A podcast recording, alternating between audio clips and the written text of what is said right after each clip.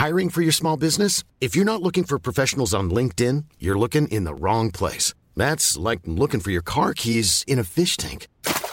LinkedIn helps you hire professionals you can't find anywhere else, even those who aren't actively searching for a new job but might be open to the perfect role. In a given month, over 70% of LinkedIn users don't even visit other leading job sites. So start looking in the right place. With LinkedIn, you can hire professionals like a professional. Post your free job on linkedin.com slash people today.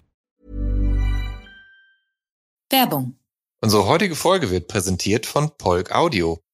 Es könnte nicht besser laufen. Du hast einen besseren Job bekommen, eine bessere Wohnung, einen besseren Fernseher und vielleicht ein besseres Auto. Du weißt also, wie sich besser anfühlt.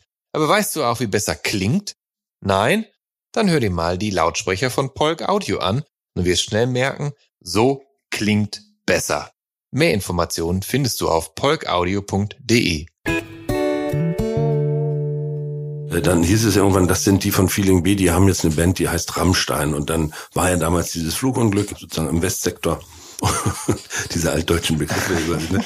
Äh, also bei den Amis. Und dann dachte ich, was machen die? Was, was soll das werden? Und dann tauchte Herzeleid auf. Und es war wirklich so schön krude, weil es viel metaliger war. Ja. Es hatte diese, diese Härte und diese Kantigkeit, die Schärfe, die Texte waren verwirrend. Und als ich dann das erste Mal das Video sah, ab dem Moment, was bei mir eigentlich passiert.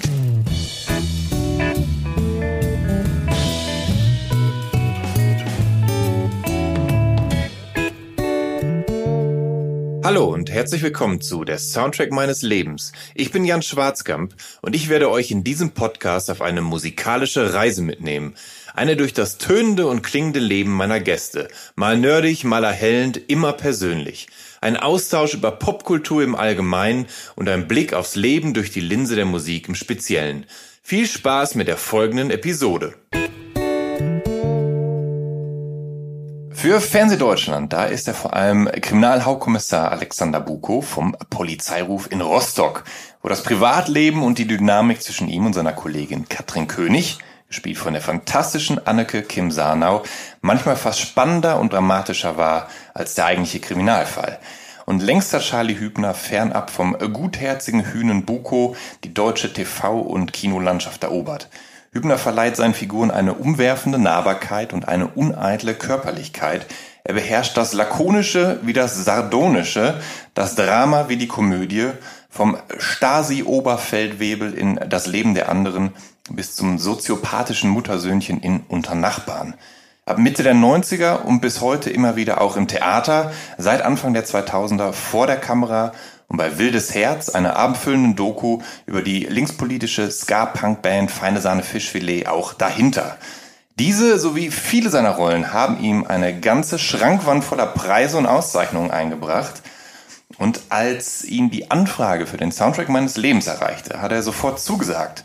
Umso mehr freue ich mich jetzt, dem Mann gegenüber zu sitzen, der 1972 als Carsten Johannes Markus Hübner in Neustrelitz zur Welt gekommen ist. Hallo Charlie, schön, dass du dir die Zeit genommen hast. Ja, moin, danke für die Einladung. Ja, sehr, sehr gerne. Ich bin ja froh, dass du so eine so ein Musikfan bist und ich habe auch in den Recherchen dann nach und nach immer mehr herausgefunden, wie sehr du tatsächlich Musikfan ist. Und das werde ich jetzt alles aus dir herauspressen. Okay. Ich bin ja auf der Folterbank hier. Ne? Charlie, du, du stammst ja aus dem Kreis Neustrelitz in Mecklenburg-Vorpommern. Mhm. Und ähm, das ist eine, eine Gegend in, ja, in die seit dem Jahr 2000 ja immer wieder halt vor allen Dingen auch Indie-Rock- und Pop-Fans hin verschlägt, um eben in Neustrelitz das Immergut-Festival zu besuchen. Warst du selber mal da oder trifft das nicht so deinen Nerv? Nee, leider, ich wollte immer, aber es ist, wie das mit meinem Beruf ja ist. Ich, ich habe viele, viele Konzerte meines Lebens verpasst, weil dann ein Drehtag ist oder eine mhm. Vorstellung irgendwo. Und äh, Immergut habe ich leider bisher nicht geschafft. Ja. Auf 3000 Grad in Feldberg. Äh, ist ja auch ein tolles Festival, ja. bisher, also direkt aus meinem Heimatort sozusagen, ja. mit von Schulfreunden von mir. Aber das habe ich auch noch nicht geschafft. Hm. Nicht mal zum Fusion in Lerz, das ist ja so Doch, 35 Fusion Kilometer. War vor Ewigkeiten. Ich weiß gar nicht mehr, ich glaube Anfang der Nullerjahre. Ja. Da kommt ja meine Mutter her aus Lerz und äh, ja, das ist toll. Also das ist großartig und man hofft jetzt einfach, dass das irgendwann alles nach und nach wieder losgehen darf. Das wäre ganz gut. Und ne? dies Jahr nicht, dann nächstes Jahr. Also die Konzepte von Fusion waren eigentlich hervorragend. Schade, dass die abgewinkt worden sind. Hm. Dann bist du also auf dem Laufenden offensichtlich. Ja, ich verfolge das natürlich auch jetzt mit Wacken, was da passiert. Ja. Und man muss einfach die Augen aufhaben, weil ähm, wir brauchen das, die Seelen brauchen das. Ja. Müssen mit wir stehen auch zwei Meter auseinander und wollen trotzdem rocken. Ja, absolut. ja. ähm, also mich hat selbst einmal zum, zum äh, immer gut äh, verschlagen und das war 2007 und ich empfand das Festival so ein bisschen als, naja, Indie-Oase in schönster Natur. Mhm. Äh, doch äh, schon einige Kilometer entfernt im, im Ortskern, äh, da offenbarten sich dann so, so Ostklischees. Also ich habe da eine ältere Dame getroffen, die mit ihrem Dackel Adolf mhm. spazieren ging und eben Plakate fürs Onkel, Onkels Fanzelten an Laternenpfählen. Äh, und äh, ja, solche Plakate gab es dann auch in Gräfenhainichen, also dort, wo eben das Melt-Festival und das mhm. With Full Force stattfindet. Und gehe ich richtig in der Annahme, dass du niemals in die Verlegenheit äh, gekommen wärst, in deiner Heimat mal bei so einem Onkels Fanzelten mitzumachen? Nö, ich habe mit den Böse Onkels, äh, also in den 90ern war das, ist das für mich eine ganz klare rechte Band gewesen. Hm. Ich wurde jetzt vor drei Wochen nochmal darauf aufmerksam gemacht, dass das wohl da in den Köpfen irgendwas passiert sei. Ja. Mich haben die musikalisch nie erreicht. Also äh, mal jetzt von den Texten abgesehen, die wirklich zum Kotzen waren, äh, äh, fand das, war das nie meine Musik. Ja, es war mir zu einfach. Ja. So. Jetzt gehen wir so, mal. Das, so, ja. das andere, was dahinter steht ja. in der, Frage, ist natürlich diese Ambivalenz. Wir haben, ich glaube, jetzt in ein paar Wochen ist ja in Sachsen-Anhalt Wahl wieder, die AfD mhm. liegt gerade vorne. Also die Ambivalenz in der äh, Gesellschaft, auch da, wo ich herkomme, ist einfach da. Mhm. Es ist, ist ein ganz anderer, ein ganz anderer Gesellschaftsschnitt als im Westen. Das ist halt leider so. Ist da und man muss sehr wachsam ja. sein und miteinander viel mehr, viel mehr miteinander reden. Mhm. Keine vollendeten Tatsachen annehmen. Wir werden dann nachher noch ein bisschen tiefer darauf eingehen, wenn wir über deinen, mhm. deinen Film ja. Wildes Herz reden. Ähm, aber jetzt gehen wir mal zurück bis zu deiner Geburt und deinen Eltern. Deine Eltern hatten beide, die waren beide Gastwirte, also die hatten einen Gasthof oder ein Hotel. Ne? Ja, man war angestellt. In der DDR war ja Privateigentum in dem Sinne ja. nicht erlaubt, sondern ja. die waren dann, das gab so eine, sagen wir, für feinere Leute eine Reisekette, die hieß Reisebüro. Mhm. Und da gab, das waren so feinere Häuser und da, wo ich groß wurde, das Hotel Hullerbusch, da im Süden Mecklenburg an der brandenburgischen Grenze, das leiteten dann meine Eltern, genau. Also der Vater war der Leiter und die Mutter ja. war da angestellt. Und äh, kann ich mir das vorstellen, dass das halt dann auch so eine, so eine, dass da so eine Schenke gab, auch so richtig, so eine ja, Kneipe mit und ja, also war ein Restaurant und eine ja. Bar, eine Kellerbar. Ja. Es gab draußen dann, da hat er dann äh, so eine so eine Blockhütte gebaut. Das war dann richtig so eine Art Biergarten mitten im Wald. Also da ist links und rechts nur Buchenwald und das zwei Seen. Ja. Aber da lief doch sicher dann auch äh, Musik. Was musstest du dann da als, als, als junger Bengel dann da so hören? Richtig echte ja, ja. deutsche Blasmusik. Die großen Hits, so Schlagerhits, aber auch eben wirklich Märsche. Das hat der Vater geliebt. Und mhm. ich als Kind, es gibt Fotos, wo ich vor denen stehe und die dirigiere in Lederhosen mit kurzen, kurzärmeligen Shirts und oder also Hemden und äh, die Party als solche hat mir immer Laune gemacht. Das ist, äh, das, mhm. dass das nachher später problematisch wurde, das hatte ja was mit mir zu tun. ähm, aber dein, deine Eltern waren so, die waren halt, wie das so ist, ich glaub, in, in dieser Generation. Also die mochten schon auch so halt Costa Cordalis, Rex Gildo. Ja, also der Vater war ein großer Feierteufel. Der war, hat ja auch einen Karnevalsclub gegründet da äh, in der Gegend. Der war ja gebürtiger Sachse. Mhm. Und äh, der liebte die Feiermusik, der liebte ähm, Schlager, deutsche, also sowohl ostdeutsche als auch westdeutsche Schlager. Der liebte äh, selber auch zu dirigieren äh, und dieses ganze Karnevals, der hat selber Texte geschrieben für seinen Karnevalsverein. Also wirklich diese ganze Unterhaltungssache, das war seins. Big Band und Unterhaltung und hm. äh, das hat irgendwann ordentlich genervt. Aber immerhin hast du ja dann für dich in den 80ern halt äh, Metal und Punk entdeckt. Ähm, und beides hat dich sehr geprägt. Kannst du dich noch erinnern, wie es so so peu à peu dazu kam? Ich, und halt wer oder was hat dich angefixt? Ich meine, du warst ja von, also du hast ja von den Eltern nicht mal die Stones und die Beatles quasi mitbekommen, mhm. was ja so eine, so, so eine Art Grundausbildung oft darstellt. ähm, dementsprechend, also es, es, muss ja irgendwie, musst du ja da dran gekommen sein, um überhaupt festzustellen, Punk und Metal, das ist meins. Na, es gab, es gibt ja dieses so, ähm, mein Sohn kommt ja jetzt in das Alter, mein Ziehsohn, das, dieses 13, 12, 13, diese Suche, was, was erreicht dann. Musik war ja auch Thema einfach so und ähm, dann wurde alles Mögliche gesucht. Michael Oldfield, äh, Michael Jackson, das ganze Zeug tauchte ja auf. Helen Schneider damals. Und ähm, das, also auch CCA, diese Platten wurden in der Bibliothek verliehen, die Beatles. Äh, mhm. Chris Crosby, Still, Nash Young und wie sie alle hießen. Ja. Aber es, das ähm, hat man so gehört äh, und Mahavishnu Orchestra und Toto. Ja. Aber es hat mich alles irgendwie nicht. Ich glaube, Beatles habe ich damals äh, auch gehört, aber es hat mich überhaupt nicht erwischt. Und es gab dann in der Zeit tatsächlich, das taucht ja dann auch im Motorhead-Buch auf, tatsächlich zwei Typen im Dorf, die waren ein bisschen älter als ich. Die, es gab so eine Rocker-Gang, Motorradfahrer, die hörten eben Led Zeppelin und Gary Glitter und den ganzen Kram. Das war nicht uninteressant, weil es irgendwie rockte im wahrsten Sinne des Wortes. Und dann gab es eben zwei, die hörten äh, wirklich, äh, die hörten Metal sozusagen. Also die hatten Lederklamotten an, Tramper, das waren so Wildlederschuhe und äh, da stand dann Motorhead auf dem Shirt oder ACDC, Venom und so. Und äh, dann habe ich einfach mir irgendwann mal eine ACDC-Platte ausgeliehen, Highway to Hell. Das da gab so eine Amiga-Pressung. Und das war äh, tatsächlich so ein Schlüssel. Also das war dieses da da da da da da da. Das hat bei mir richtig gedonnert. Ich stand im Wohnzimmer meiner Eltern und dachte, okay, das ist was anderes. Das hat, und wenn man das heute hört, ist es ja auch lustig, wie wie knochentrocken das ist, was ACDC da macht. So. Ja. Aber das hat mich echt erreicht. Ja, und ja. darüber fingen wir dann an zu reden. Dann kam ein Kumpel mit im Spiel, ähm, mit dem ich bis heute noch befreundet bin. Und ja, wir wurden dann so eine Metal-Clique. Und ähm, das ging relativ rasant. Also ein Motorhead war dann sofort mit dem Pott. Also wirklich Ace of Spades, die Platte The Hammer war mein erstes Motorhead-Lied und das hat dann auch sofort ACDC ein bisschen so liegen lassen, als ich dann auch die Geschichte rauskriegte, dass Bon Scott gar nicht mehr lebt und der ist ein paar Jahre vorher eben verstorben und Ja. dann war Motorhead. Dann hatten wir relativ schnell die Orgasmatron-Platte bei uns in der Clique und eben der Ace of Spades und die Typen, wie die da standen, das hatte natürlich auch so eine Aura. Und dann waren wir äh, ja, auf Wolke 7 eigentlich. Und das zog dann krass an. Also er hatte Westverwandtschaft indirekt und wir kriegten dann eben den Metal-Hammer. Dadurch lernten wir haufenweise Bands kennen, Voivod, Megadeth, Metallica, Slayer, Creator.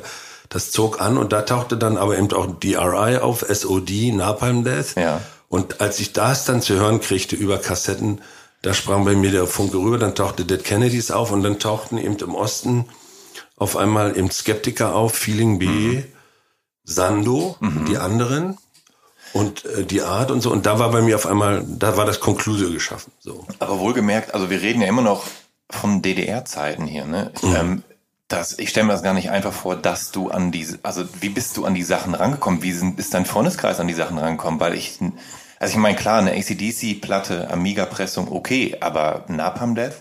Über, also immer über Kassetten. Immer Also über Kassetten. also es sind, gab- die, sind die dann vom Westen geschickt worden? Hattest Ja, du, hattet ja. ihr da Brieffreunde oder was? Nee, ich hatte gar, gar keine Verwandte und auch keine Freunde, aber ich hatte Freunde, die Verwandte hatten. Und Ja. dann wurden da entweder Kassetten geschickt oder gar kriegte man die Originalplatten auch im Intershop, äh, weil man ja, wir hatten ja alle Jugendweihe irgendwann. Du kriegtest also Westgeld, diese Inter, diese Forum-Checks und dann kaufte man sich eben eine Platte. Äh, ich hatte mir dann damals Megadeth gekauft äh, für 14 Euro, 14 Mark 99 Ja. in Forum-Checks in Berlin im, im Intershop. Und so überspielten wir dann immer. Also es war ja dann wirklich diese Überspielwut auf Tonband oder auf Kassette Ja, vom Plattenspieler auf den Doppelkassettenrekorder, dann von dem einen Kassettenfach auf das andere und dann wurden die verteilt. Mhm. Ja. So, und so kam, das wurde richtig, also es war der Standard und es war sehr, sehr viel, was da zusammenkam. Also auch Wedding Presents, Husker Du, Ja. diese ganzen Sachen. Dann gab es eine Sendung, die Das ist aber, also, ja, ja, es ging weit, das meine ja. ich. Also und äh, es gab dann eine Sendung Mittwochabend, glaube ich, war das Lutz Bertram oder Jürgen Kuttner, ich weiß nicht, DT64, das DDR Jugendradio. Ähm, ich glaube, es hieß sogar die anderen Bands, also alternative Musik. Und da wurden dann eben diese ganzen Punker-Sachen vorgespielt. Und ich glaube, es gab sogar samstags eine Metalstunde, wo dann Berlock gespielt wurde, Berlin-Luckenwalde, also eine DDR-Metalband aber eben auch Iron Maiden, Judas Priest, also alles, was politisch nicht so verfänglich war oder gegen das kapitalistische System, das Ja. wurde dann bei uns eben auch gespielt. So. Ja. Highway to Hell, glaube ich, wurde damals gepresst, weil der Lebenswandel dieser Menschen, die im Kapitalismus leben müssen, wurde in den Liedern dargestellt. Es geht nur um Alkohol und Frauen und sie sind moralisch so verdorben. Und deswegen ist das gut, wenn die Jugend so ein abschreckendes Beispiel zu hören kriegt. das ist ja verrückt. Hast du, hast du damals eine, eine Matte gehabt und eine Kutte? Also hast, hat das so alles so? Nicht, nee, das gab's ja alles. Also ich wollte irgendwann, irgendwann hatte ich von einem Kollegen meines Vaters, war ein alter Bauer, der hatte so eine richtige klassische Motorradlederjacke, so eine Mhm. deutsche, lange. Die war wahnsinnig schwer und das Futter war total kaputt.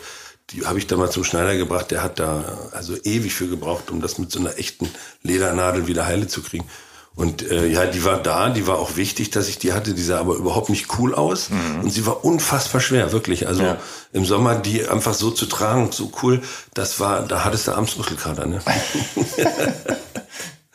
Du, du bist wohl, äh, du bist 16, als die Mauer fällt und äh, tatsächlich reist du wohl nur so fünf Tage nach der Öffnung zum ersten Mal in den Westen mhm. und gewinnst dann an, an einer Losbude zweimal 125 Mark. Mhm. Und davon kaufst du dir hauptsächlich BASF-Tapes. Mhm. ja, genau. Ja, wir hatten Glück, ja, meine damalige ja. Freundin und ich, wir haben einfach wirklich an dieser Berliner Zoo Bude 100, äh, 250 Mark gewonnen. Mhm. Also ich glaube, wir hatten zehn Lose, neun Nieten eingewinnen. Ja. So. Und dann haben wir davon, jeder sich so eine Jacke und eine Hose, es war alles ja. wirklich günstig. Ja, ja, ja. Also ich glaube, so 40 Euro, 40 äh, Mark eben. Und der Rest BASF einfach wegen des Überspielens, weil das war ja, ja die, die übliche, die, die übliche Sache. CD war ja ganz neu. Man hörte immer, das wäre klanglich alles das absolut neueste Ding, war aber ja. sehr unbezahlbar und ja, es gab ja noch keine auch der CD-Player auch noch dazu gehört, ne? Also. Ja, ja, und die Kassetten, die konntest du eine nach anderen rauf und die wurden dann beschriftet, listen, listenmäßig wurde da, äh, äh, also wurde ja alles sozusagen ganz, manchmal haben wir sogar die Cover abgezeichnet. Ja. Mein Metal-Kumpel konnte sehr gut zeichnen und ja. Ja, das war einfach äh, die Hauptbeschäftigung neben der Liebe und dem Alkohol. Manchmal ist aber auch so ein bisschen Klischee, ne? als würde der Alkohol immer zum Metal dazugehören. Nee, zum Teenie-Alter. Zum Teenie-Alter. Ja, so, also bei uns, weil wir ja auch kein Gras und nichts hatten. Mhm. Das war ja, das war also die nächste Generation, die fing ja dann auch schon an mit, ja. mit und, anderen Substanzen, aber wir waren wirklich einfach nur Trinker und Nikotiner. Und Bier war günstig in der DDR, ja, ne? Ja, ja, Bier ja. war sehr günstig. Ja. Ich glaube 25 Pfennig das kleine. Ja. Äh, Du bist äh, Autodidakt an der Gitarre, hast du gesagt, und äh, hattest sogar eine Schülerband. Hatte die einen Namen? Wir hatten eine Band, das war eher so ein Orchester fast, also es waren glaube ich so, so sowas wie, äh, Broken Social Scene oder sowas, äh, The Arcade Fire, ja. so acht, neun Leute, die okay. nannten sich Mörder im Akkörder, ja. also Mord im Akkord. Äh, da war ein Saxophon dabei und da spielte ich Bass, auch also sagen wir sehr bedarft so. Und dann äh, ganz kurz gab es eine Punkband, die ist Sturm voran, aber das ist, wir hatten da eine harte rechte Szene in Neustrelitz. Hm. Es gab keine Räume, wir wurden angegriffen, man löste sich sofort wieder auf und ich ja. glaube, mit Mörder im Akkord hatten wir ein Konzert bei einem Schulfest in so einer riesigen Turnhalle. Und während des Konzerts wurde die, Sturm, die, die Halle von, ich glaube, 200 Skins gestürmt. Und dann war das Konzert zu Ende und das Schulfest auch. Und dann ja. ging es hart zur Sache. Also, es ist ein riesiger Traum geblieben, also ich meine, Musiker zu sein. Wenn ich dich sehe mit deinen 1,92 und um den Dreh 110 Kilo, mhm. irgend sowas, ich, also ich kann mir schlecht vorstellen, dass du mal ein schmaler, schmächtiger Kerl warst. Dementsprechend äh, kann ich mir auch schwer vorstellen, dass du richtig aus dem Maul gekriegt hast, weil hab, wer, wer wagt gut, es dich? Na, ich bin gut durchgekommen, aber bei ja. uns sind ja. viele so groß, also das, wo ich herkomme, ja.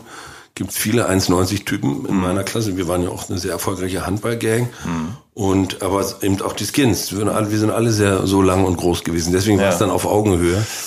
Okay. Aber ich hatte, also es gibt äh, Kumpels von damals, die haben es deutlich doller abgekriegt oh. als ich. Also ja. ich bin immer mit einem blauen Auge davon gekommen letzten ja. Endes. Mann, Mann, Mann, Mann. Ähm, du hattest anschließend aber nie wirklich Bestrebungen, selbst so eine richtige Band zu haben, oder? Also ich meine, das klingt jetzt ein bisschen kitschig, aber so die Kraft des Heavy Metal halt selbst so entstehen zu lassen.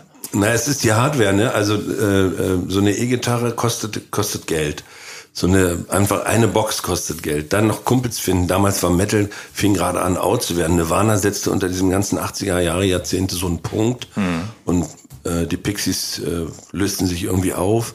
Also alle, die sozusagen die letzten, so Pearl Jam war mir schon fast zu soft. Mhm. Also was dann kam und dann kam Rave. So. Ja. Und ich hatte in meinem Umfeld äh, nicht Kumpels, die Instrumente spielen wollten und Metal mochten. Mhm. So. Ich hatte Metal-Kumpels oder Punk-Kumpels, die hatten aber keinen Bock, eine Band zu gründen oder waren nicht musikalisch genug. Mhm. Oder ich hatte Musikerfreunde, die haben sich dann aber für Folk oder Jazz interessiert. Ja. So. Und dann ist es einfach äh, Anfang der 90er viel einfacher gewesen, Schauspieler zu werden, als äh, Musiker, weil es gab kein Netz, wo du dann mal schnell ein Demo reinhaust, es gab kein Garage Band oder sowas, ja. sondern du musstest in ein Studio gehen und das habe ich auch gemacht mit einer Freundin haben wir dann so Folk Rock eingespielt, ich glaube fünf, sechs Songs. Irgendwann habe ich sie auch alleine eingespielt, weil es kostet ja alles Geld und ich glaube am sechsten Studiotag sagte der, jetzt musst du auch mal Studiogebühr zahlen. Also mhm. ich glaube 800 Mark, die habe ich dem über Jahre geschuldet. Und dann war das, das Tape gibt's noch, das hat irgendein Regisseur, mit dem ich Theater gemacht habe, Tom Kühnel, Der hat das noch, das Tape, wenn er es nie weggeschmissen hat. Äh, da sind die Songs drauf. Das ist das einzige Exemplar. Das habe ich ihm in Frankfurt während der Theaterarbeit mal geliehen. Und Aber ich, ich finde es äh, tatsächlich bemerkenswert, dass ähm, äh, also ich kenne es halt von einigen Metallern aus meiner Schulzeit, die haben dann halt Metal gehört. Mhm. Und zwar nur Metal. Mhm. Also den bräuchtest du dann auch nicht mit Hüsker oder mit einem Folk-Demo kommen. Mhm. Also du scheinst aber immer doch sehr offen gewesen zu sein für vieles, oder? Ja, das ist, also jetzt mit fast 50 merkt man, dass sich das so durchzieht. Ja. Damals war es einfach so, dass äh, also mit Creator und Death war bei mir so ein Punkt erreicht, wo ich dachte, da kam ja, also Creator und Death ist ja fast Jazz eigentlich. Also Death noch ein bisschen mehr mhm. als Creator, aber es ist ja. ja, so frei in der Form. Ja. Und die Texte von Mille Petrozza und auch von Chuck Schuldiner waren ja so eindeutig Punk-Attitüde. Es war ja ganz mhm. klar gegen das System. Es war sehr humorlos, es war sehr ernst. Mhm. Diese ganze Ruhrgebietsszene war ja für den deutschen Metal extrem wichtig, weil mhm. die diesen ganzen Glamour und dieses ganze Party machen äh, war nicht so wichtig wie, dass man die Probleme benennt. So. Ich habe es auf Milles Hochzeit erlebt. Da habe ich, äh, da war ich der DJ auf Milles Hochzeit. Ach krass. Und äh, es war eine der steifsten Hochzeiten, weil die ja. Metaller nicht getanzt haben. Die waren so ernst vielleicht. Ja, ja. ja. Naja, das Umfeld ist einfach sehr. Also jetzt hat ja Mille vor kurzem im Frühjahr ein Interview gegeben in äh, Death Forever, ein hervorragendes mhm. Interview, wo man merkt, er ist einfach auch so nach wie vor tight on time. Mhm.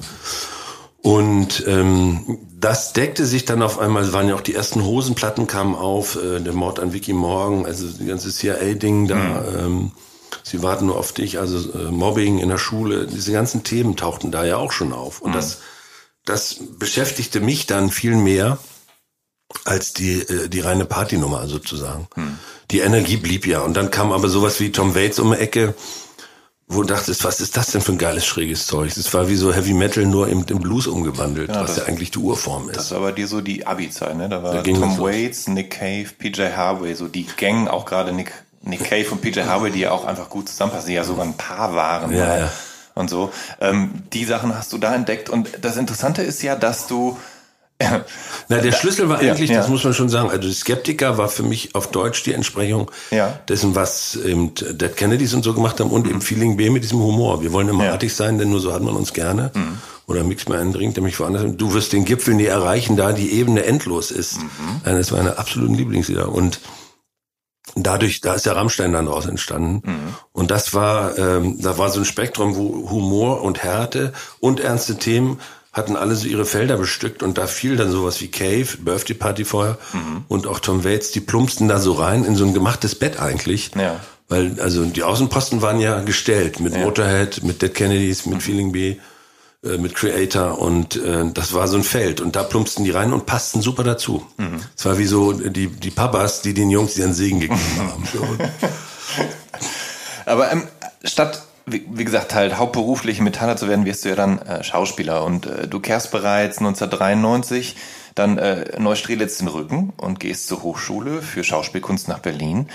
Und relativ früh dann nach der Wende also eben und zu einer Zeit, die ja, naja, für viele damals, also die Stadt ist damals im Umbruch und für viele, also viele Leute feiern diese Zeit als wahnsinnig legendär ab. Wie hast du damals die Zeit Anfang der 90er in Berlin nach der Wende erlebt? Also direkt währenddessen, das war halt meine Studienzeit, man hat, man kriegte mit, dass viel passiert, weil für uns war das aber sozusagen fast ein organischer Vorgang. A, ging man vom Dorf in die Stadt und mhm. von der Kreisstadt in die große Hauptstadt. Und zum anderen war die Mauer weg und man war sowieso jetzt darauf eingestellt, dass ja viel Neues passieren wird. Ähm, das, wie toll das war und auch wie sehr es mich sozusagen prägt im inneren Herzen sozusagen, ist mir jetzt erst klar, wo das, also mit dem Bau des Potsdamer Platzes, des Sony Centers und so, da verschwand, begann sozusagen dieses Berlin zu verschwinden, was so mhm. aus Brachen bestand, wo dann äh, jede Woche irgendwo ein Club aufmachte, in Keller war auf einmal ein Club oder auf einmal war der Bunker Rave, der Bunker ja. war Punk. Ja. Äh, es gibt viele Filmproduzenten, die damals auch alle in der Clubszene unterwegs waren und ähm, ich habe das sehr intensiv mitgekriegt, aber immer eben nebenbei, weil man, wenn man Schauspiel studiert, und damals war Berlin wirklich auch die Theaterhauptstadt, Frank, Kost, Frank Kastorf hatte gerade angefangen, das TT hatte noch dieses legendäre Ensemble, was in den drei Jahrzehnten vorher aufgebaut wurde nach dem Krieg und ähm, äh, das Gorki-Theater war toll, die Schaubühne, man hatte so viele Theaterhandschriften, dass das auch die Arbeit des jungen Schauspielstudenten total hm. äh, absaugte sozusagen. Es war eigentlich immer studieren, cooles Theater gucken, wenn da noch Zeit war, selber Party machen oder dann eben auf einen Rave gehen oder auf ein Konzert gehen. Mal abgesehen davon, dass du dich ja dann auch während des Studiums halt mit äh, Chansons und Brecht und, und, und Oper auseinandersetzen musstest, ne? weil es auch einfach äh, da, dazugehört, oder? Zwangsläufig. Also Brecht ja. singst du einfach und dann, ja. dann singt irgendeiner Nimiki Tepar was ist das denn für ein Lied? Und dann mhm. denkst du, der heißt Jacques Brel, dann kaufst du dir so eine Kassette von dem und denkst, ah, sowas gibt's auch. Mhm. Und so, also es war einfach immer, es addierte sich immer noch was hinzu. Und trotzdem ja. lief aber immer Ace of Spades weiter. und Highway to Hell wurde immer ja. wieder gehört. Oder eben dann Foreigner Cruz von Nick Cave, Tom Waits, diese ganzen 80er, 12 Stunden Born. Das blieb alles immer da. Es wurde einfach immer noch was draufgepackt.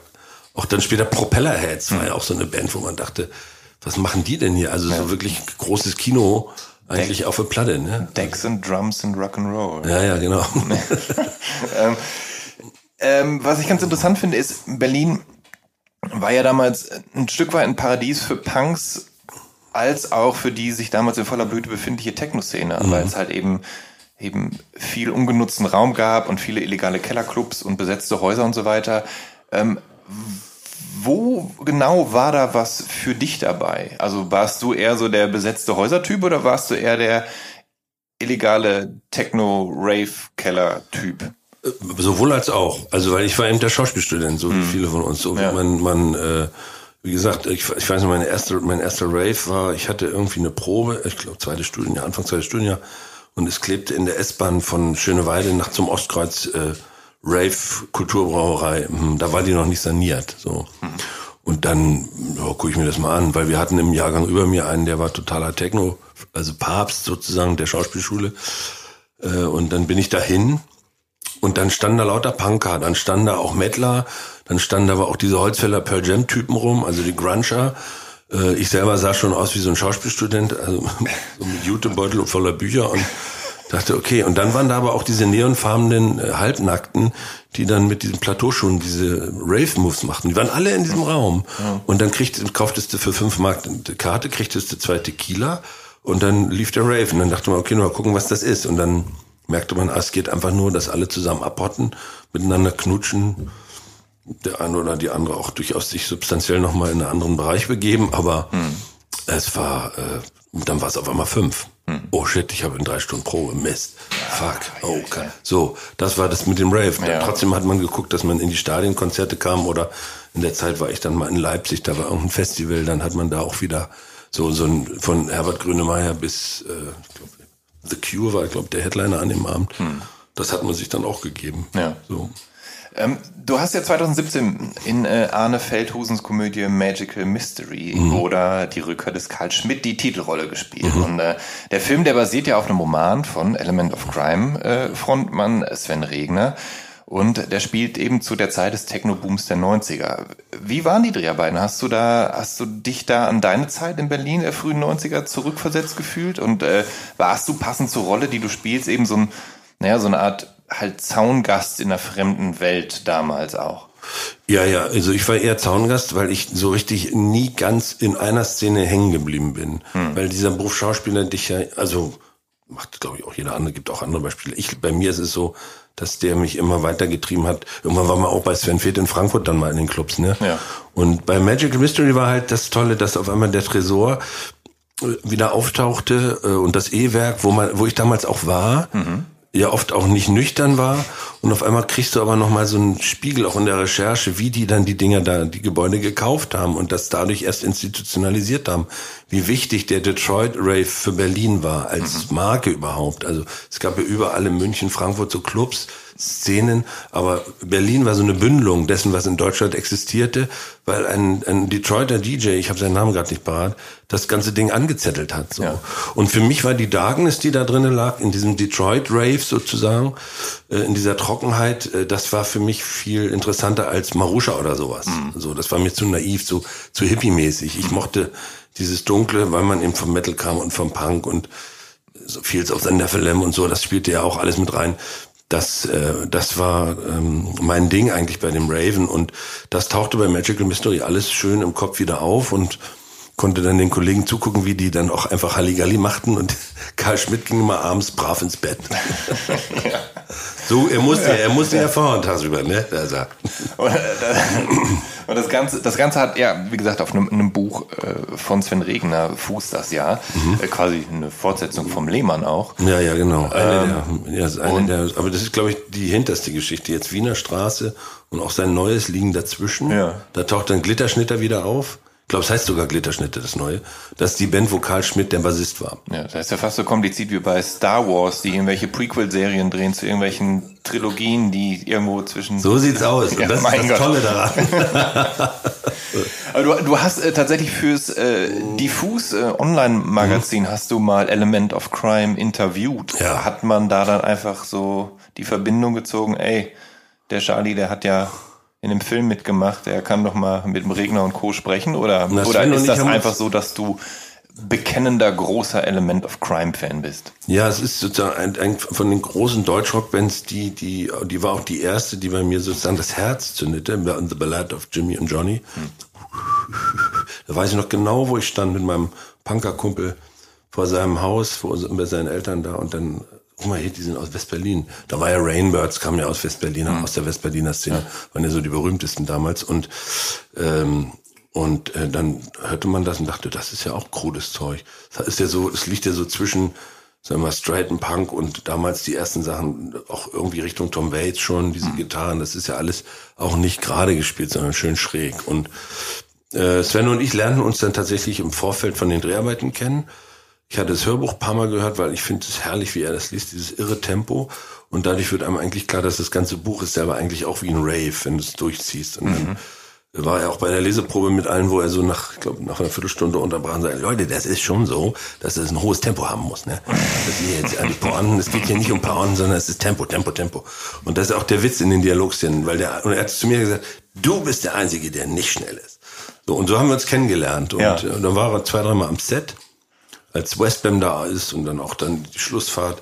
Und so ist das entstanden. Dann lernte ich Charlotte kennen, die kannte ich schon so ein bisschen von Dreharbeiten mit Book. 2008 hatten wir Same Same But Different gemacht.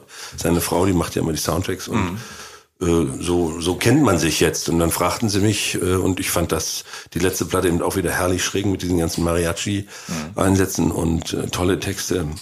Und ja, es ist eben auch eine dieser Bands, die wie die Hosen, wie die Ärzte einen ein Leben lang begleiten und auch gut, gut ist, dass sie noch da sind. Ne? Absolut. Du hattest ähm, schon Feeling B ja. erwähnt, die nicht mehr da sind. Ja. Ähm, und die kamen ja, als du als junger Filmstudent in Berlin warst, ähm, zu der Zeit äh, haben sich ja aus diversen Ostberliner Untergrundbands mhm. eben sechs Musiker zusammengetan. Ähm, aus denen dann Rammstein entstanden mhm. ist. Und im September 1995, also mehr oder minder zwei Jahre, nachdem du in, in Berlin aufgeschlagen bist, da kam ja auch schon deren erstes Album Herzeleid raus. Und du bist bekennender, riesiger Fan von Rammstein. War das schon immer so? Und hast du auch all diese, diese Ostpunk Bands gehört, aus denen dann Rammstein entstanden sind? Also bist, ist, bist du mit denen dann aufgewachsen quasi? Nicht wirklich. Also Feeling B war, also was die Urbands von denen sind und Instebactables, mein Bruder, mein mhm. Bruder war ein großer Instebactables-Fan. Die waren mir sehr präsent. My First Arsch habe ich leider bis heute nicht gehört, von, von Till Lindemann. Ja, ja. Und die Firma ist bei mir, hat bei mir nie geklingelt. Also, ja. äh, was ich mittlerweile so denke, das muss ich nochmal nachholen. Aber es gab eben auch die anderen, die Art, äh, Skeptiker, Sando, die haben mich mit Feeling B eher gleichmäßig sozusagen okay. erwischt. Und äh, dann hieß es irgendwann, das sind die von Feeling B, die haben jetzt eine Band, die heißt Rammstein. Und dann war ja damals dieses Flugunglück in Amerika, äh, sozusagen im Westsektor. Diese altdeutschen Begriffe, ne? äh, also bei den Amis und ähm, und dann dachte ich, was machen die? Was, was soll das werden? Und dann taucht der Herzeleid auf und es war wirklich so schön krude, weil es viel metaliger war. Ja. Es hatte diese, diese Härte und diese Kantigkeit, die Schärfe, die Texte waren verwirrend. Und als ich dann das erste Mal das Video sah, ab dem Moment, was bei mir eigentlich passiert, diese Parodie auf so ein Schlagervideo, so Männer mit halbnackten Oberkörpern, die dann so schmachtend in die Kamera gucken und dann aber eben so eine Musik machen, das, ja.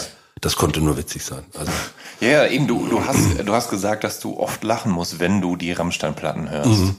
Naja, weil da ist so ein Überwitz drinnen. Ne? Das ist ja auch, wenn man eine Kastorf-Inszenierung guckt, das, ich will das immer gar nicht mit Ost und West aufmachen, das Ding, weil das so doof ist, macht, das macht beides klein. Äh, äh, es ist nur natürlich eine, wie beschreibt man das, ist, du, du konntest in der DDR, das ist, glaube ich, vielleicht auch der große Verdienst von Aljoscha Rompe, vom Gründer und Sänger von Feeling B, mhm. ähm, der ja als Schweizer, Halbschweizer sozusagen in den Westen durfte. Und ich glaube, der hat diese Ironie von Dead Kennedys, äh, California über alles, äh, go and make holidays in Cambodia. Also diese ähm, über so eine affirmative Ironie Missstände zeigen, sozusagen. Mhm. Du machst dich, ja, auf nach Kambodscha, ist doch super. so über den Vietnamkrieg, ne? Äh, und und das ist so ein Humor, der war in der DDR, der, der, den konntest du nur so machen, also weil sonst haben die staatlichen Behörden dich verboten als mhm. Band. Du mhm. konntest nicht sagen, das System ist scheiße. Ihr Mann war 77 ausgebürgert worden. Naja. Nicht also wegen dem einen Konzert, sondern ja. wegen all dem, was vorher war. Und dann sagte Aljoscha Rompe, dann machen wir so ein Lied, das heißt, wir wollen immer artig sein, denn nur so hat man uns gerne. Jeder lebt sein Leben ganz allein und wir spalten dann die Sterne. So. Und das ist, da kann, die, konnte die Stasi nicht sagen, was ist das für ein Dreck, den ihr da, oder mix mir einen Drink, der mich woanders hinbringt, kannst du so und so verstehen. Mhm. Und auf dieser Doppelbödigkeit sind, ist für mich funktioniert die ganze Rammstein-Idee. Mhm. Also, dass man ein, ein wirklich schlimmes man nimmt ein schlimmes, furchtbares, tragisches Unglück, macht aber noch ein M mit rein, mhm. weil man ist da der Rambock mit drin, ja. weil man wird äh, sofort auch anzüglich. Und ich glaube, Flake oder Paul Anders, einer von beiden hat mal gesagt, äh, ein böses System braucht böse Musik. So, und ähm, da ist ja auch schon wieder ein Schalk dahinter. So. Mhm. Und wenn man Flakes Bücher liest, kriegt man ja auch noch ein bisschen mehr Eindruck vom Ganzen. Ähm, und das, deswegen sage ich, ich musste ja. immer viel lachen. Es ja. ist, äh, aber ich meine, es ist böse, aber es ist äh, immer mit einem Humoransatz. Und Flag ist natürlich derjenige, der die offensichtlichste ironische Brechung in die Band bringt. Ja, ja, ja, ja, ja. auf jeden Fall. Ja, also er ist ein bisschen der Joker. Das Tournee. Ja. Ich musste so lachen und dann gibt's diese Stelle, wo er dann immer mit, mit diesen Flammenanzug ankriegt und wo Till Lindemann dann halt immer so mit Flammenwerfer und er spielt da so herrlich, dass es ganz doll wehtut. Und es ist so lustig. Auch dieser riesige Kinderwagen. Und das ist schon, und dann aber doch die LBKGD-Flagge oder äh, ja. Refugees Welcome. Also, und sich einfach mal in Russland auf der Bühne küssen. Ja, also das machen sie echt ähm, sehr intelligent und verstörend. Und mhm. dadurch ist es, beschäftigt sie jeden auch. Ja. Also man kann sich nicht, man kann sich nicht an denen vorbeimogeln. Mhm. Das ist, finde ich, gut in der Kraft. Ähm, als du 2014 bei Harald Schmidt warst, ähm, da hast du zugegeben, dass du großer Fan bist, dass du die Band aber gar nicht treffen wollen würdest. Und ich kann schon nachvollziehen, äh, weil man sich so natürlich auch so ein bisschen der Illusion vielleicht äh, beraubt, die die Band ja dann unter anderem auf der Bühne erzeugt. Ähm, nun liegt das Interview mit Schmidt halt schon sieben Jahre zurück. Hat sich seitdem was geändert? Also hast du die Band vielleicht sogar jetzt doch schon abseits der Bühne kennenlernen können oder, oder mit einem der Musiker mal länger schnacken können? Ja, wir haben dann äh, Annike und also ja Annike Kimsano und ich, wir haben dann für den NDR mal Wacken gemacht, eine Doku da fünf Stunden. Mhm. Da haben wir Doom kennengelernt, also Christoph Schneider, den Drummer. Mhm. Witzigerweise machen die immer da, wo ich herkomme, jedes Jahr Urlaub. Mhm. Also genau in den Dörfern da. da machen die, wo schon, machten die schon Urlaub, glaube ich, als ich Teenager da war. Und äh, ja, dann habe ich irgendwann Flake, Flake hat mich dann zu seiner Tournee eingeladen vom ersten Buch nach Schwerin. Mhm.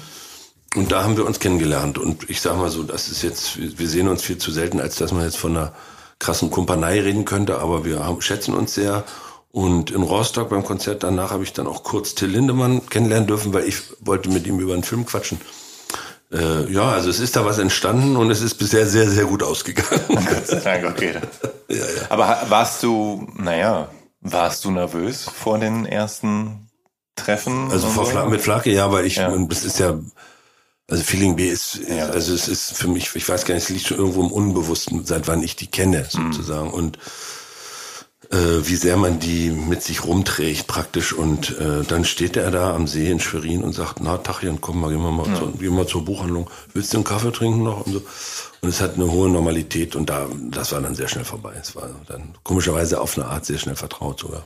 Und du hast wiederum, ich glaube auch 2014 war es dann tatsächlich Lemmy Kilmister auf dem Wacken getroffen. Und ähm, fast. Fast. Äh, 13 war das, ja.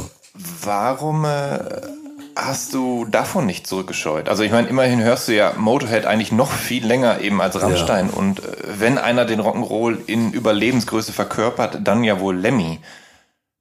War da Also ich meine, nee, da war ja, wir waren ja geschützt durch den NDR. Wir waren ja Reporter, so.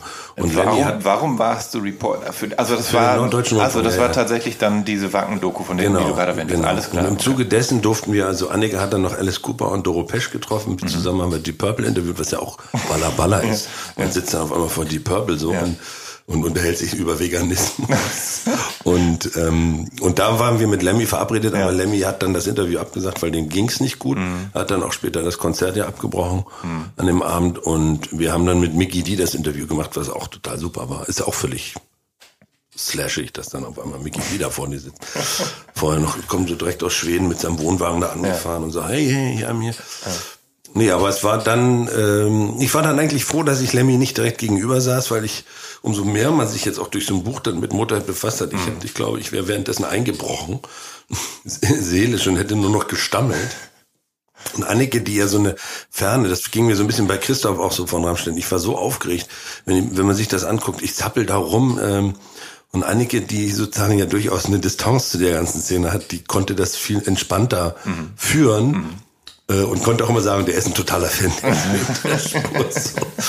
Aber äh, das Konzert war halt toll. Es war mein, leider Gottes mein einziges Motorhead-Konzert, was ich ja eingangs sagte, dass wir als Schauspieler ja, ja. immer äh, Aber wa warum wurdet ihr denn als Rostocker Tatortkommissare fürs... Polizeiruf, Polizeiruf. Entschuldigung, Entschuldigung, Polizeiruf. Mensch, äh, jetzt wohl die 50 Jahre Geburtstag Ja, ja, ja, Entschuldigung, Entschuldigung. Ähm, warum ähm, wurdet ausgerechnet ihr denn dann eben fürs Wacken gebucht, das ja nun mal in Norddeutschland stattfindet und mit Rostock ja dann nicht so viel zu tun hat? Na, Rostock ist, gilt auch eigentlich als Norddeutschland so und wir okay, sind NDR, okay, ja. wir sind NDR-Kommissare ja. und der NDR hat diese Doku produziert produziert. Im Jahr zuvor ah. hat der große norddeutsche Regisseur Detlef Buck okay. äh, das gemacht. Das war einfach damals eine Reihe vom NDR, dass mhm. die über Wacken berichtet haben. Ich glaube, ab dem Jahr drauf hatte dann das ZDF die Rechte und dann durfte der NDR das nicht mehr machen. Aber äh, ja, Buck ist also als englischer Lord durch, der sich so wundert, was in Deutschland alles los ist. Der hat das so ja. lustig ja, gemacht. Ja. Wir waren halt, ich hatte in der Zeit diese Kackmann-Frisur, diese blau, äh, gelb-blonden Haare. Mhm. So. Ich sah aus wie so einer, wie, wie der Sänger von Offspring in den 80ern oder 90ern. Also Herr Kackmann, eine Figur aus Bibi und Tina, ja. Genau. Und äh, Annike war mit ihrem zweiten Kind schwanger und wir sind da wirklich rein, haben uns reingestürzt und haben gesagt, wir wollen jetzt nicht ironisch sprechen, sondern das total bedienen. Ja. Also diese ganze Energie, es ist mhm. ja wirklich sensationell, was da läuft. Ähm, du hast es jetzt schon zweimal erwähnt, äh, und zwar ein Buch mhm. über Motorhead, was du geschrieben hast, wird erscheinen im Verlag Kiebenheuer und Witsch, in deren, äh, in deren Musikbibliothek. Mhm. Und ähm, das ist dann natürlich wie die anderen Bücher in der Musikbibliothek auch ein, ein quasi ein offener Liebesbrief an eben dieses Power Trio. Äh, das sich 1975 in London gegründet hat. Und geht die Liebe so tief, dass du damit über 100 Seiten füllen kannst? Witzigerweise, also die, die kamen ja auf mich zu und es ging auch lange darum, die fragten auch, ob ich über Rammstein schreiben will oder wir haben über Nirvana nachgedacht, Tom Waits natürlich, das sind ja alles, ähm, die einen so lange begleiten und ich dachte dann, dass äh, als, als Corona dann sozusagen sichtbar wurde, wir, wir redeten schon ein Jahr lang und Motorhead war auch immer mit im Pott und dann ähm, und ACDC auch. Und dann habe ich gesagt, da wo es am, also da, wo man am wenigsten wüsste, worüber man schreibt, mhm. ist Motorhead. Weil die wirklich die große Kunst des Geheimnisses beherrscht haben. Also umso mehr man sich dann auch reinkniet. Und ähm, dann habe ich irgendwie angefangen zu schreiben und merkte so im August letzten Jahres, ja, das ist jetzt ein bisschen zu langweilig. Jetzt einfach deren Geschichte nachzuerzählen ist. Mhm das, was man, also das, was man wissen kann, weiß man durch Lemmy mhm. und durch zig Fanbücher weltweit. Ähm, ich muss das, das muss über mich laufen. Und jetzt bin ich auf die Idee gekommen, mit dem Teufel zusammen in die 80er nach Mecklenburg zu fliegen. Der Teufel begleitet mich durch die Zeit und wir gucken uns die Station an, dass ich sozusagen eh schon ein zappeliges Wesen bin, dass die Eltern diese ja, diese Unterhaltungsmusik gehört haben, dass meine Frau fragt mich dann immer im Buch, warum hast, warum findest du die Beatles so scheiße? Ich sage, weil die wie Schlager sind. Also, und man weiß ja, Lemmys absolute Lieblingsband ja. waren die Beatles. Ja, so. Und es mündet eben am Ende in einer Begegnung mit Lemmy, der, der Teufel zaubert dann Lemmy äh, in den Wald, in meinen Heimatwald und wir stehen dann da und gehen zusammen ein Trinken trinken dann sechs oder sieben Jack and Coke, sitzen am See ja. und reden über Rock'n'Roll. Lemmy und ich.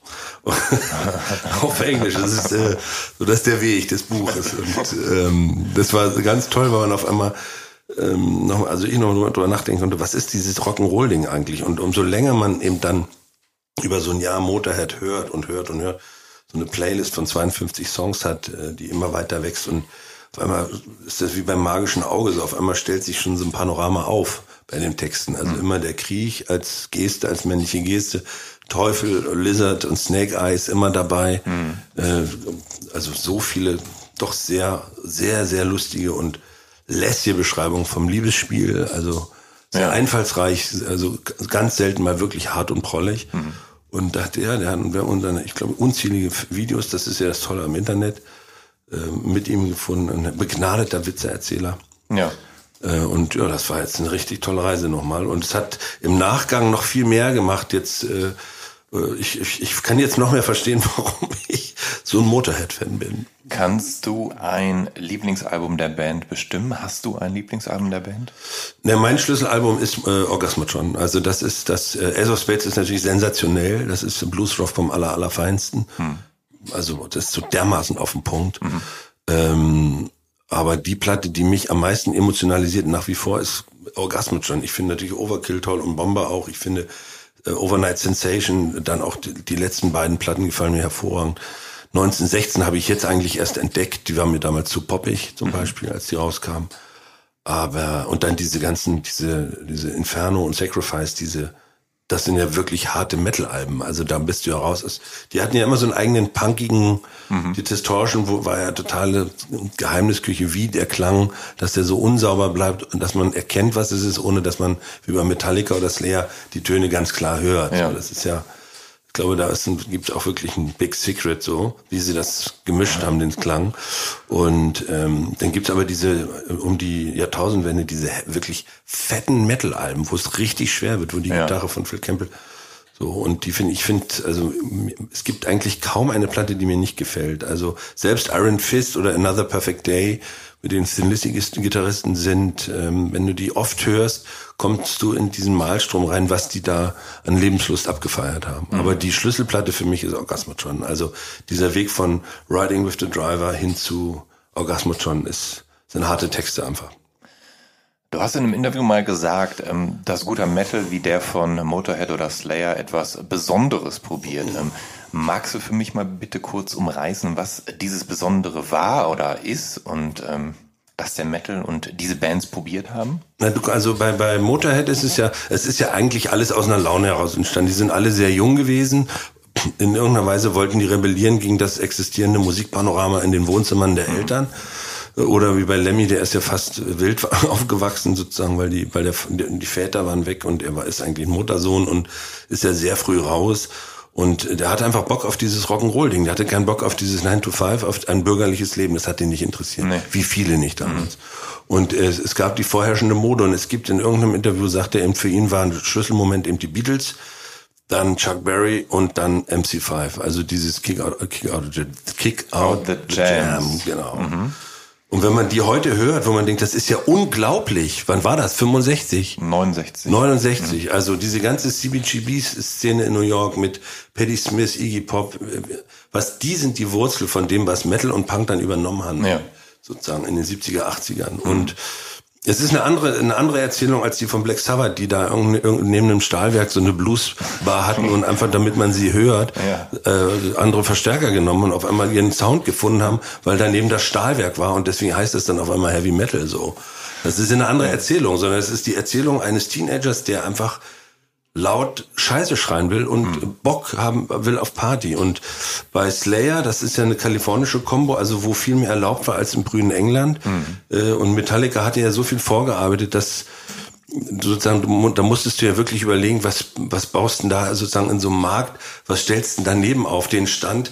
Perfekt gespielter Power Speed Metal, der war ja einfach von Metallica besetzt. Mhm. Und an dem sind ja auch alle anderen sozusagen immer abgeperlt. Megadeth sind alle wieder untergegangen.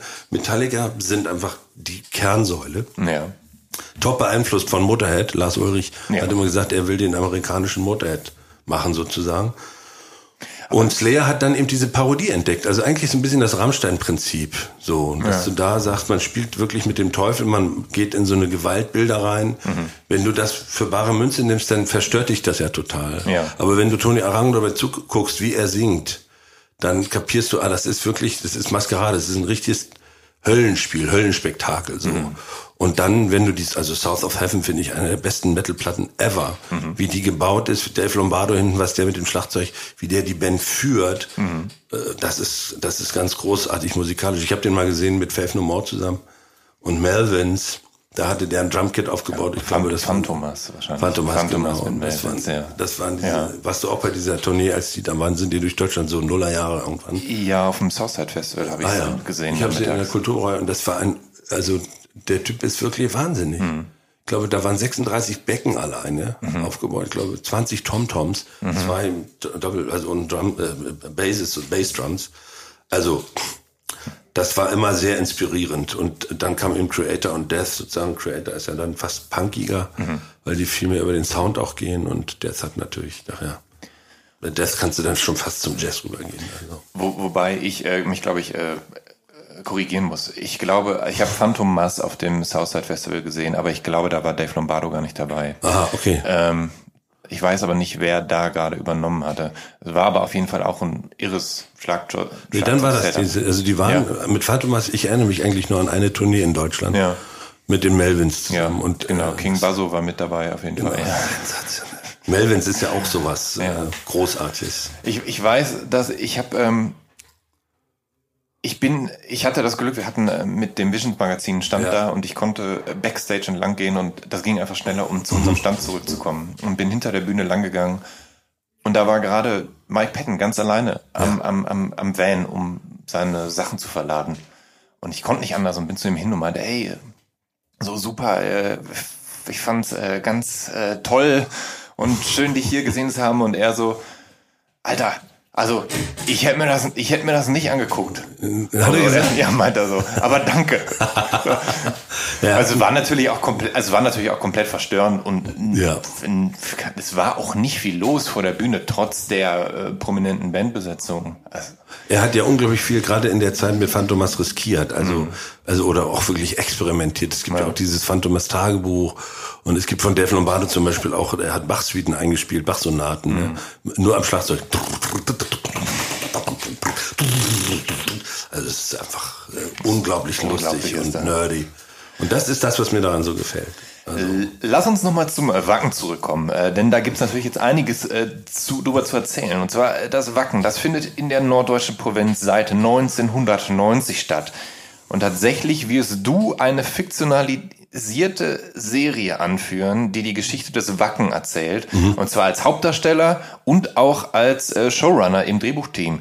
Wie ist es dazu gekommen, bitte? Vor zwei Jahren wurden Lars Jessen, mein Kumpel, in dessen Büro wir hier sitzen, und ich, also der ist ja auch der Produzent von Wildes Herz, mhm. ähm, und, und äh, Jürgen, heute wird gelebt, genau. Ja. Also es ist, äh, Lars ist eine sehr zentrale Figur, auch hier in Hamburg in viele subkulturelle Bereiche rein, also auch ein enger Freund von Rocco Schamoni, Heinz Strunk, Jack Palminger und so, Fraktus Regisseur. Mhm. Und ähm, er sagte, ich habe hier da, also Wacken, die haben, äh, komm mal, wollen wir mal Mittagessen gehen, so wie wir unter norddeutschen Leuten.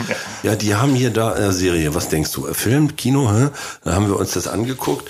Und dann habe ich gesagt, na, eigentlich muss man, weil das sind ja eben über 30 Jahre, ja, ja, man muss es, ähm, man muss es seriell machen weil sonst wirst du, kommst du über den Joke an sich nicht hinweg, mhm. so. Und man muss es im Heute beginnen lassen, man muss das Lebenswerk sichtbar machen, indem es in Gefahr gerät. Also erfindet man einen Überbau, wo einer von beiden vielleicht krank ist oder verschwindet. Man muss mal gucken, was ja. am witzigsten ist und so ein, ein, Review einsetzen kann, wie das in den 80ern be beginnt. Also es ist ja fast ein bisschen wie bei Asterix und Obelix. Da hast du zwei Buddies, die gegensätzlich ja nicht sein konnten. Am Anfang waren es ja vier.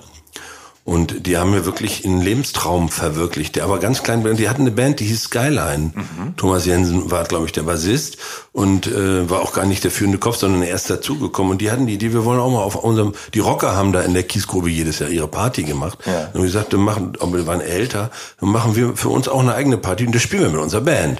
So ging das ja eigentlich los. Und das war so schön, dass sie sagten, machen wir nächstes Jahr wieder. Dann haben sie nächstes Jahr wieder gemacht und waren sie auf einmal pleite. Und dann, was machen wir jetzt? Ja, Scheiße, wir müssen, wir können ja mal so Bands einladen. Dann haben so norddeutsche Bands gefragt, deutsche Bands. Und ihre Lieblings, eine ihrer Lieblingsbands war Saxon. Und ich glaube, hm. 50 Faxe nach England geschickt und Saxon gefragt, ob sie da spielen. Und Saxon hatte zu dem Zeitpunkt Das ist wirklich eine irre Geschichte. Die waren, äh, also lustige Geschichte. Die waren eigentlich am Boden. Mhm. Crusader ist nicht so gut gelaufen, der Nachfolger noch schlechter und da fehlte jetzt auch wirklich Geld. Und dann kam irgendwie das 193. Fax rein, dass sie dann in so einem norddeutschen Dorf spielen sollen. Und dann haben gesagt, ja okay, dann lass uns das spielen. Und das hat beiden sozusagen den Arsch gerettet, weil ja. Saxon hat äh, schon immer, wie viele Metal-Bands ja in Deutschland, eine treue mhm. Volk Gefolgschaft.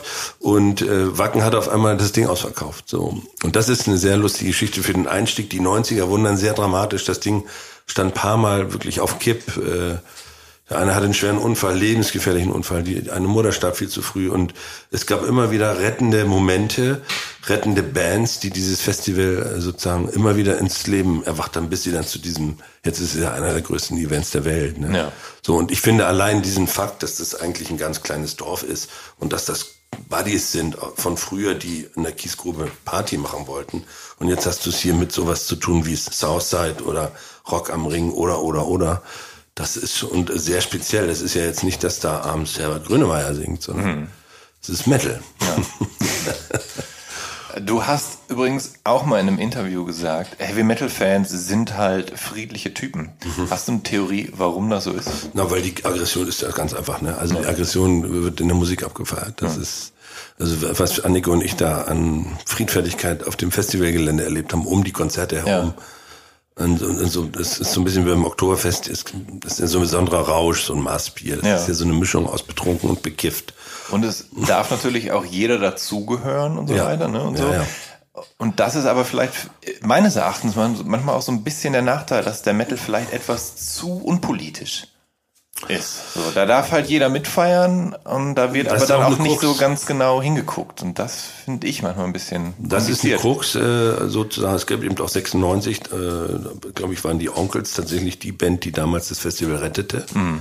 weil sie eben im Metal-Kreisen immer auch Fans hatten. Ja, klar. Mm, Campino hat mir jetzt erzählt, dass das für die bösen Onkels wirklich auch wichtig war, dass äh, die wieder reinkamen in die Gesellschaft. Die hatten zu dem Zeitpunkt einen schweren Stand. Mhm. Ähm, das ist zum Beispiel ein Kapitel, was in der Serie richtig einen Raum einnehmen wird in der zweiten Staffel. Ja. Das, das ist da Ach, auch das Diskussion. ist sogar auf mehrere Staffeln angelegt. Drei wollen wir versuchen. Also die erste Story ja. of Wacken, ja. Story of Metal und Story of Pilgrimage. Also ja. wo man dann in der dritten Staffel irgendwo aus Japan anreist und warum, ich meine, die haben aus aller Welt Fans, ne? ja, 81 Länder. Also ah, in, in Wacken irgendwas passiert, sagt in Argentinien, kurz vor Patagonien einer, muy bien. Ja, das ist die Schwierigkeit ja. mit Metal. Es ist aber, ich kann es nur sagen, als alter Metal-Fan, ewiger Metal-Fan, dass äh, mein Umfeld immer links war, zum mhm. Beispiel. Also ich kenne auch selber keine rechten Metaler. Ich weiß aber, dass diese ganze Hells Angels-Szene, Bandido-Szene und so, dass das ein, also wirklich ein politisches Problem ist. Mhm. Und das müssen wir da natürlich reinhauen, das ist ja klar. Also auch das so dadurch mal sichtbar zu machen, weil äh, die, die Debatte äh, muss geführt werden, das ist, das ist total logisch. Äh, ironischerweise als, als weniger friedliche Typen nimmt der Verfassung, der Verfassungsschutz von Mecklenburg-Vorpommern ja die Band Feine Sahne Fischfilet war. Und mhm. dabei engagiert sich die Band ja einfach nur öffentlich und aktiv und lautstark gegen Rassismus, Sexismus und Homophobie. Ähm, mhm. Kämpft also für die, für die gute und richtige Sache.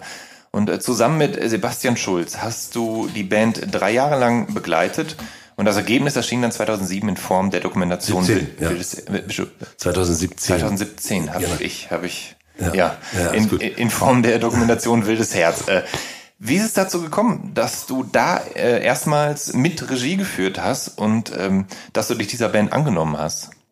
Also vor allem äh, drei Jahre ist ja auch ein ganz schöner Zeitraum. Ja, das ging nicht anders. Man dachte, man muss gucken, was das ist. Also ich bin, äh, wir haben irgendwann in Rostock gedreht mit einem Krimi und äh, wurden, und der Tonmeister sagte, müssen wir nochmal machen. Es war so ein Telefonat von Frau König mit Herrn Bukow. Ich war nur zufällig am Set, weil ich äh, mit ihr das live spielen wollte und nicht, wie das sonst so gemacht wird. Sie muss alleine telefonieren und mhm. ich so.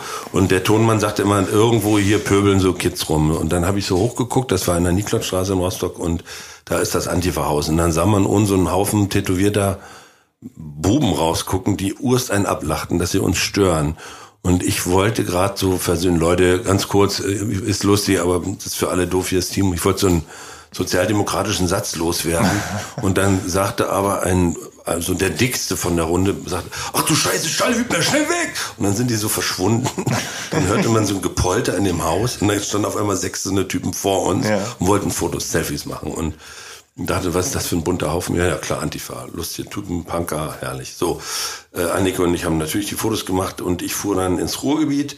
Äh, Lars Jessen fragte mich für eine Kurzdoku über Mecklenburg-Vorpommern mhm. und ich sammelte gerade so Interviewpartner in Politiker, Bauern und so weiter und kaufte mir wie immer Musikexpress und Rolling Stone und im Musikexpress war ein Bericht über einen über den Verfassungsschutz, der eine Punkband beobachtet, wo ich dachte, das sind äh, das ist einer, das, das ist ein Fehler. Hm.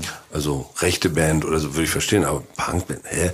Verfassungsfeindlich komisch. Lest das und da ist ein Foto und sehe diesen dicken Typen und noch zwei andere. Da, ah, das sind ja die. Da habe ich mir den Namen gemerkt. Feine ja. Sahne Fischfilet, das war früher zu Ostzeiten so ein, ja, so ein Fischfilet in der Dose. Ja.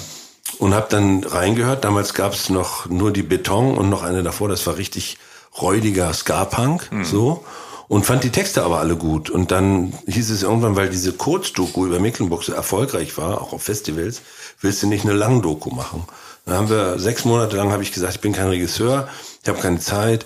Und wenn, dann lass uns was über Windenergie machen oder Solar. Also warum Lithium und warum das auch gar nicht so gut ist für die Umwelt und so weiter. Und dann habe ich immer gesagt, wenn ihr eine richtig coole Figur wollt auf der Leinwand, sowas wie Marlon Brando, dann müsst ihr den Sänger von Feine Sahne Fischfilet, da, über den können wir ja was machen. Und so ist das entstanden, eigentlich ein formaler Gedanke. Ah.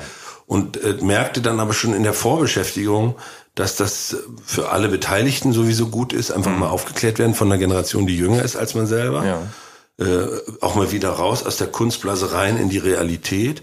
Und ich merkte am Innenminister, der nur auch nicht mehr im Amt ist, Lorenz Caffier, dass dieser alternative Blick von uns sozusagen auch in seiner Arbeit, das irritierte ihn. Das, also er, kann, er kennt mich seitdem ich Kind bin mhm. und war auf einmal irritiert, dass es da, dass man auch anders auf die gucken kann. Ja. Und er sagte irgendwann zu mir, dass die sind da drin, weil die Polizei so krass verunglimpft wird. Ja. Ich sage, na ja, aber was sie mit der Polizei erleben, ist auch was anderes, als was du mit der Polizei erlebst oder was ich mit der Polizei erlebe. Mhm. Wenn die sich für diese, all diese genannten Sachen einsetzen, alles humanistisches Grundwerte, also alles der Verfassung entsprechen. Ja, ja. Äh, und dann kommt die Behörde, die eigentlich mit dir gemeinsam diese Verfassung schützen soll und äh, die Exekutive und trägt dich in Handschellen irgendwo hin und du wirst behandelt wie ein Schwerverbrecher. Dann gibt's Irritation. Mhm. Und dann ist eine pubertäre Band natürlich in der Lage, das Thema ganz groß zu ziehen. Vor allem, wenn du so gebaut bist und gepolt bist wie Monchi, der einfach alles, was ihn bewegt, nach außen schickt. Das ist jemand, der alles zum Thema macht, was in ihm vorgeht. So. Und das war für so einen Kinofilm natürlich toll und es hat aber auch einfach diesen Punkt, der mich selber ja seit Anfang der 90er umtrieb. Wie kriegst du denn das in die Arbeit rein, was da in, in meiner Heimat ja überall in der ehemaligen DDR, aber auch in Nordhessen, auch in Dortmund Nord, auch in Rosenheim und so weiter.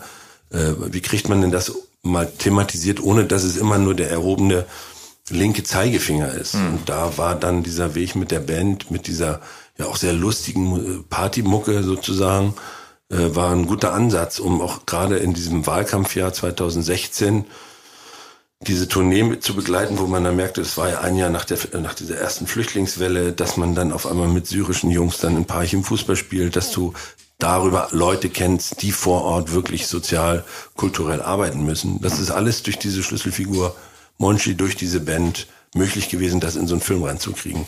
Und dann ist es eben nicht nur ein Porträt über die Band, sondern es ist ein Porträt über eine Region, über einen Zustand, der seit Anfang der 90er Thema ist und wo ja auch sozusagen gerade die Volksparteien echt, also wirklich versagt haben. Ja. Dass man hätte von Anfang an gucken müssen, wer, wer zieht denn da jetzt von der Westelbe in die Ostelbe. Wer ist denn da? Wenn man dann früher in der Wikingerjugend war, in der BRD und auf einmal NPD-Chef in Mecklenburg-Vorpommern ist, ähm, also da stimmt schon der Satz, dass da auf dem rechten Auge nicht hingeguckt wird. Ja. Ist einfach so. Ja.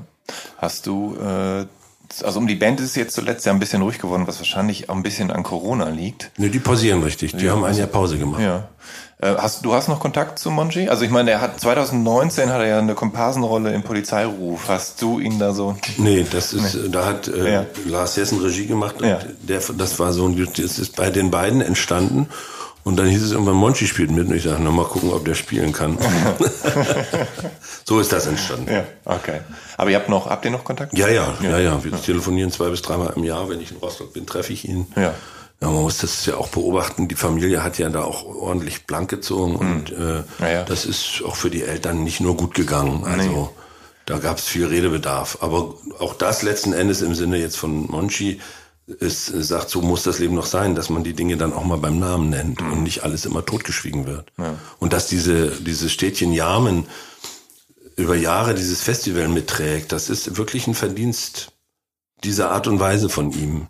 Was ich eingangs sagte, dass man muss einfach deutlich mehr miteinander reden, gerade im regionalen Rahmen. Mhm. Dass äh, diese Vorurteile, die sich ja ratzfatz aufbauen können, weil man irgendwie einen Nebensatz falsch versteht, dass das sofort wieder ausgekehrt wird. Mhm. Dass sich nichts manifestiert, was nicht stimmt.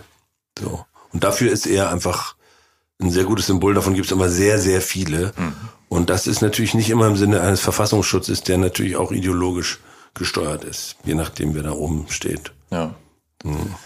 Äh, ein kleiner Bruch an dieser Stelle. Ja. Der bis dato letzte Film, in dem man dich im Kino bewundern durfte, war Lindenberg, ja. macht ein Ding. Und ähm, der ist ja im Januar 2020, also rechtzeitig vor der Pandemie, ja noch äh, gestartet.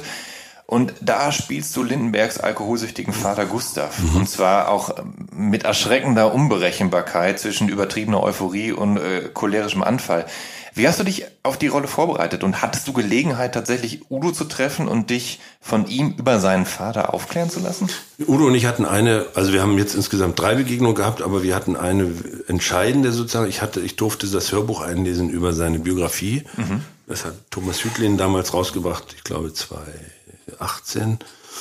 Und das hatte ich eingelesen im Sommer 18 und äh, am letzten Tag kam Udo ins Studio, weil er ja auch die Eingangspassagen liest. Mhm. Und da hatten wir dann so zweieinhalb Stunden miteinander. Und dann ging es relativ schnell um die Väter. Also, äh, und da äh, fragte ich natürlich auch, da war schon klar, ich werde die Rolle spielen. Äh, und dann sagte na ja, der hat, der wollte eigentlich auch Musiker werden.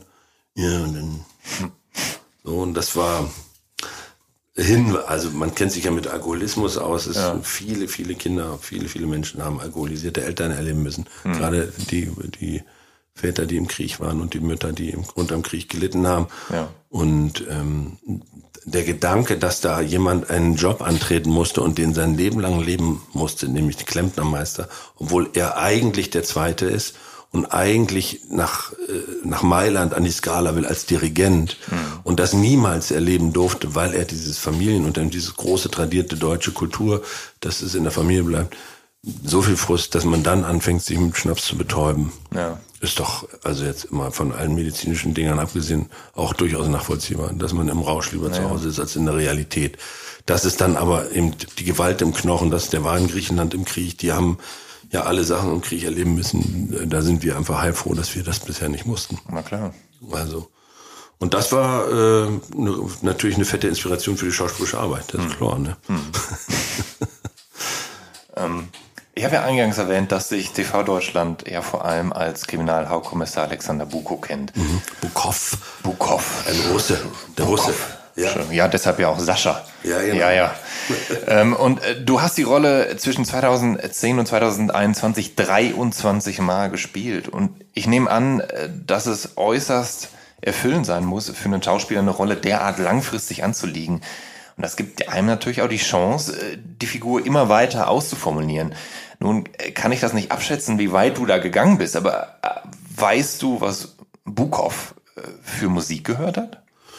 Äh, Techno, also da, wie heißt das, Industrial, also ja. Nine Inch Nails mit, mit wenig Text.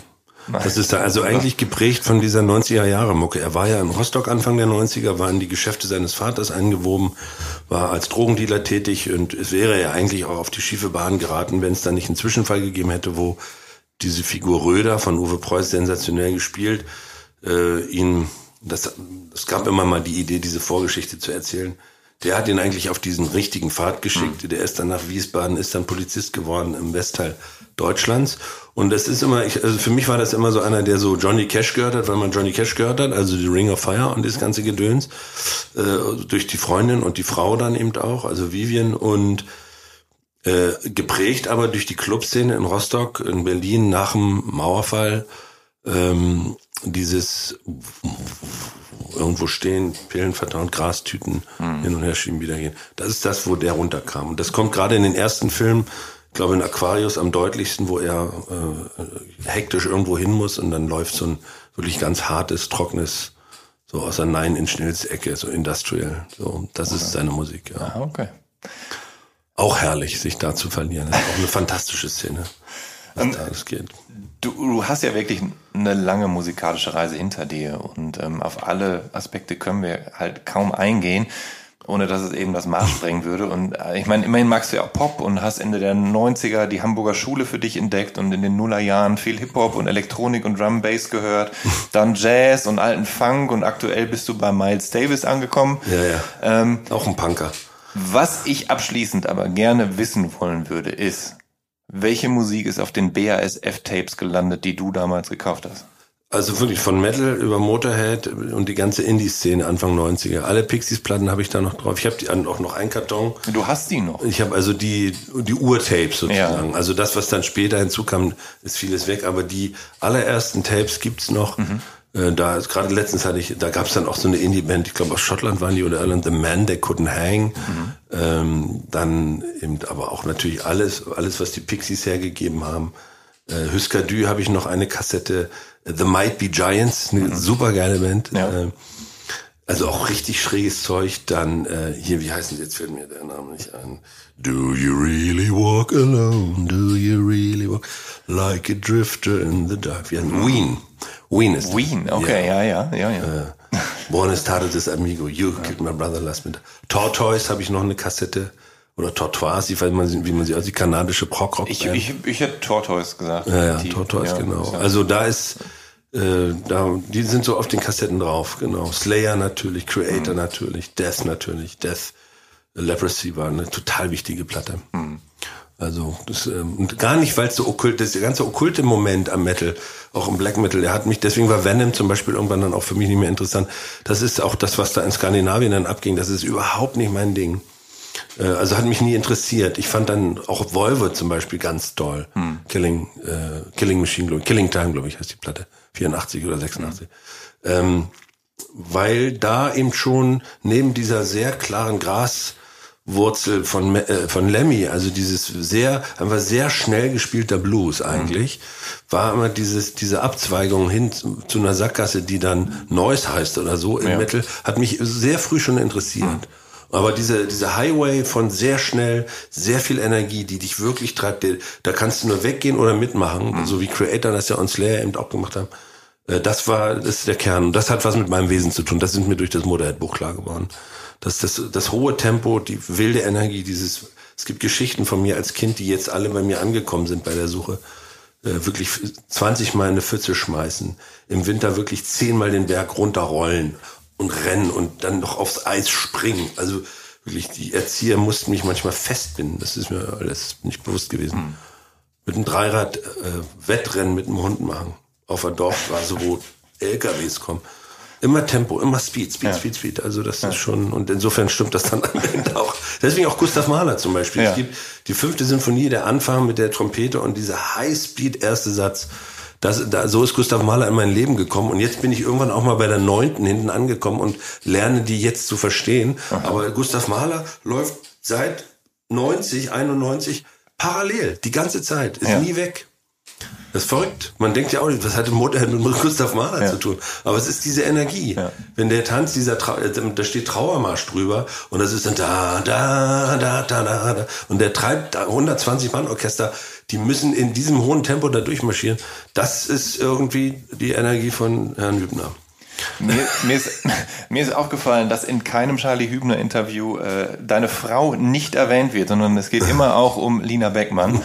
ähm, ist, äh, kann sie deine musikalischen Leidenschaften teilen? Habt ihr gemeinsame Ebenen? Mag sie auch Metal vielleicht? So? Nein, nein, nein, nein, nein, das nein, ist für sie, ich, sie wird auch verschont und ja. der, der, Junge auch. Ja. Äh, das ist für sie so. Nein, sie kommt aus der Chanson- und Hippie-Ecke. Also mhm. so, wird, man trifft sich so in den großen Hippie-Songs mhm. natürlich und es gibt große Punker-Klassiker, die bei ihr auch angekommen sind, aber ansonsten ist sie also wirklich sehr Chanson geprägt, die ganze französische Szene. Na Nachkriegsszene, das ist ihre Kernmusik so mhm. und äh, da ist Jacques Brel letzten Endes die Mitte und Wysotsky, der russische Jacques Brel, Wladimir Wysotsky, die sind die beiden und Edith Piaf und so ne.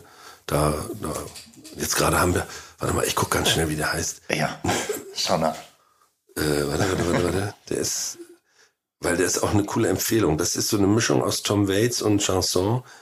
Der heißt ähm, C.W. Stone King. Ist ein australischer Folkmusiker ja. eigentlich und arbeitet aber auch mit Mambo und ähm, mit Marching Bands und das hat auch wieder eine unfassbar trockene, wie mhm. ACDC eigentlich, ist eben auch ein Australier und Nick Cave, äh, sehr trocken, sehr solitär, sehr hart in der in der Dramaturgie, mhm. ist aber eben kommt total vom Folk, also spielt schnell, extrem schnell Banjo, macht dann so mit Marching Bands wirklich äh, so so so Rumba und Mambo auf und es ist wirklich cooles Zeug auch. Cooles Zeug. Alles klar. Charlie, vielen Dank für diese letzte ja. Empfehlung und vielen Dank für das Interview. Schön, dass du dir die Zeit genommen hast. Ja, schön, dass du hier warst. Danke. Gerne.